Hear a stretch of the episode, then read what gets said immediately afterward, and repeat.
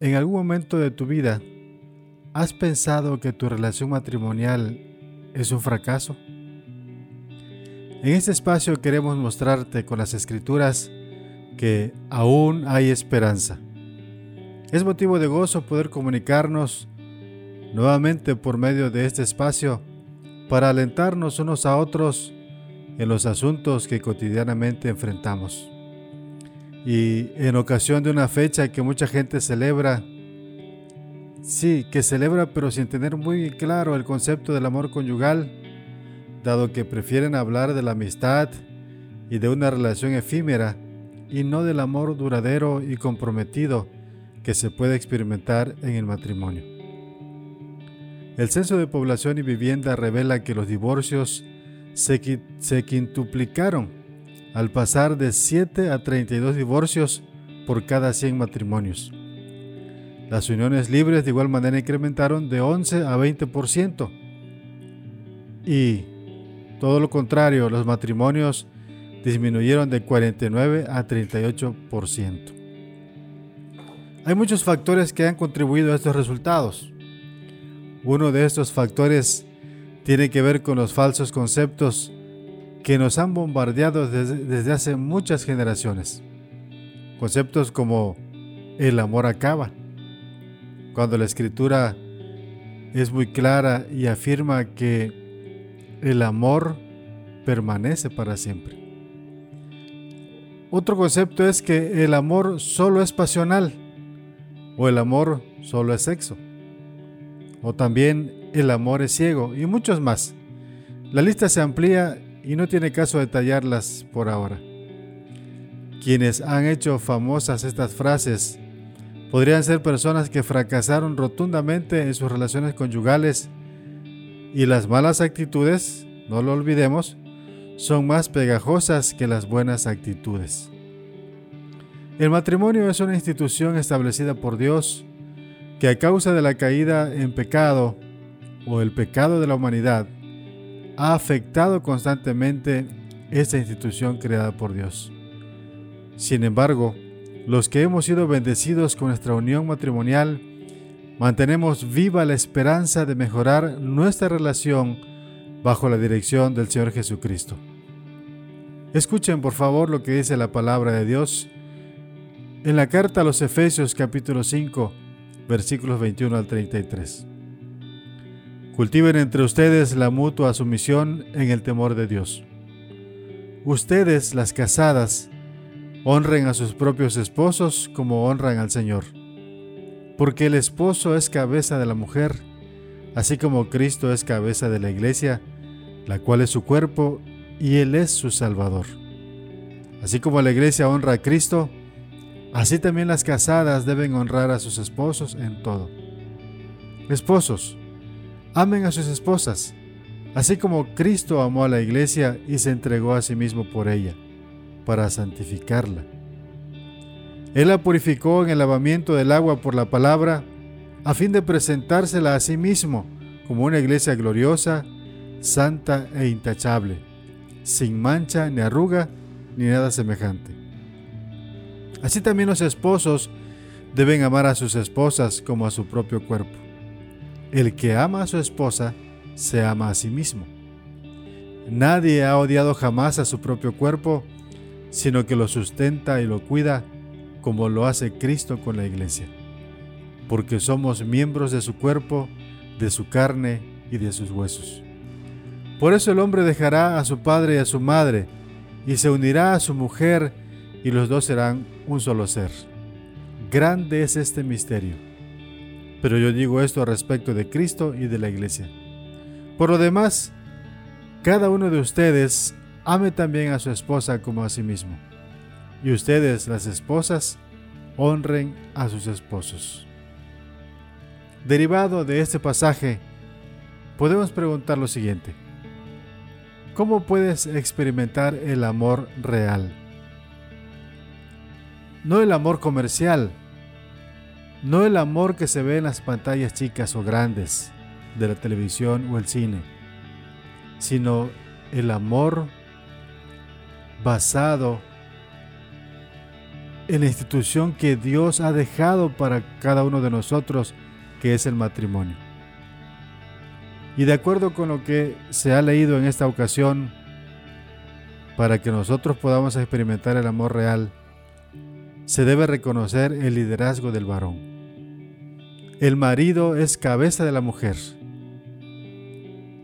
El esposo es el que representa a la mujer, a la familia, el que la protege y la cuida.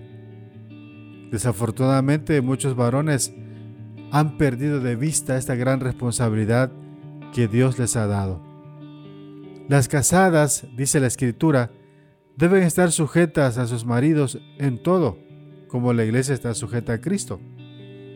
Que esto quiere decir honrar a sus propios esposos como honran al Señor. Esa honra tiene que estar basada en el respeto. La escritura así lo afirma. La mujer debe respetar a su esposo. Dado que la iglesia ha sido establecida por Dios para obedecer todo lo que está escrito en las, escrituras y de esa manera se honra a Cristo, así las mujeres deben honrar a sus maridos. Pero tengan presente esto. Nadie debe ignorar que el Señor de la iglesia, el esposo de la iglesia, no es un tirano.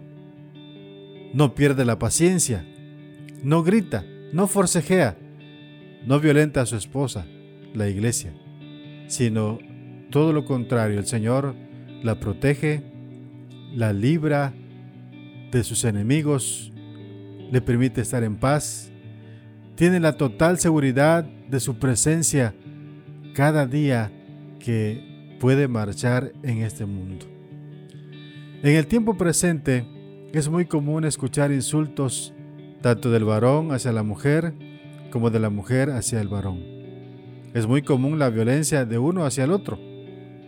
Los varones tenemos mucho que aprender de Cristo como cabeza. Él, Cristo, realmente dirige a su iglesia y la verdadera iglesia busca la continua presencia y dirección de su Señor.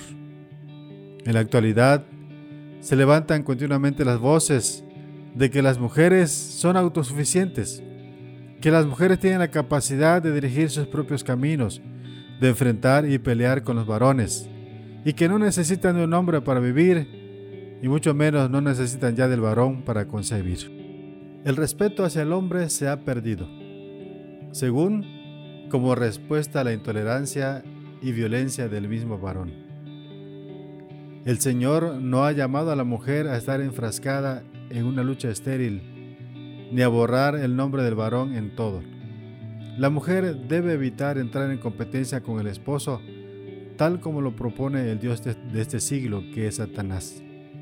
El amor real en el matrimonio debe estar dirigido por la palabra de Dios, practicando el respeto mutuo. La segunda forma de experimentar el amor real, de acuerdo al pasaje que se ha leído, es amando como Cristo ama. El hombre debe amar a su mujer como Cristo amó a la iglesia. La palabra amor se refiere al sacrificio, sobre todo al sacrificio, de acuerdo al modelo que es Cristo, en el cual el Señor Jesucristo ofreció su propia vida para la salvación de su iglesia.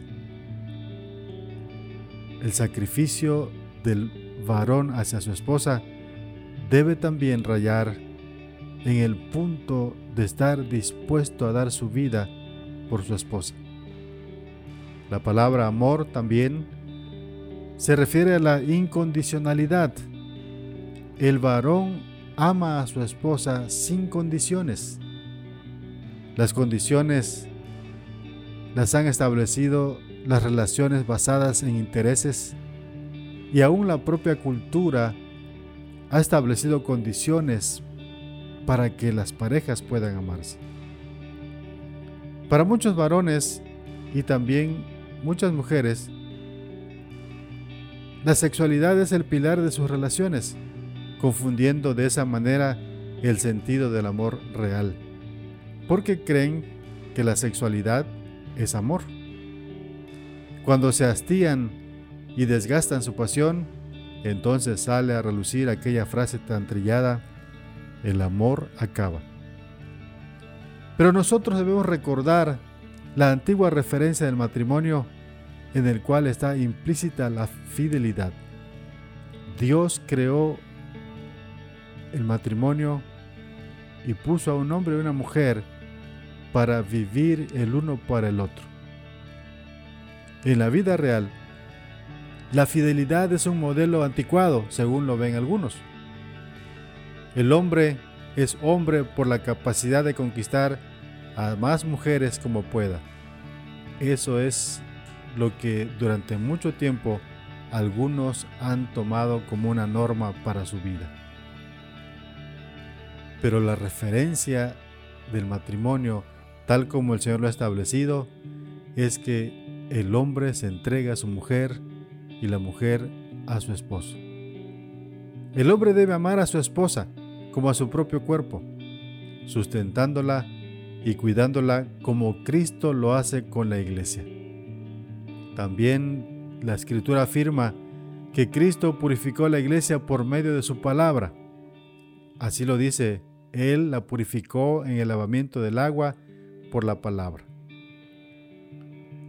La costumbre del antiguo Oriente era bañar y arreglar cuidadosamente a la novia antes de ser presentada al novio.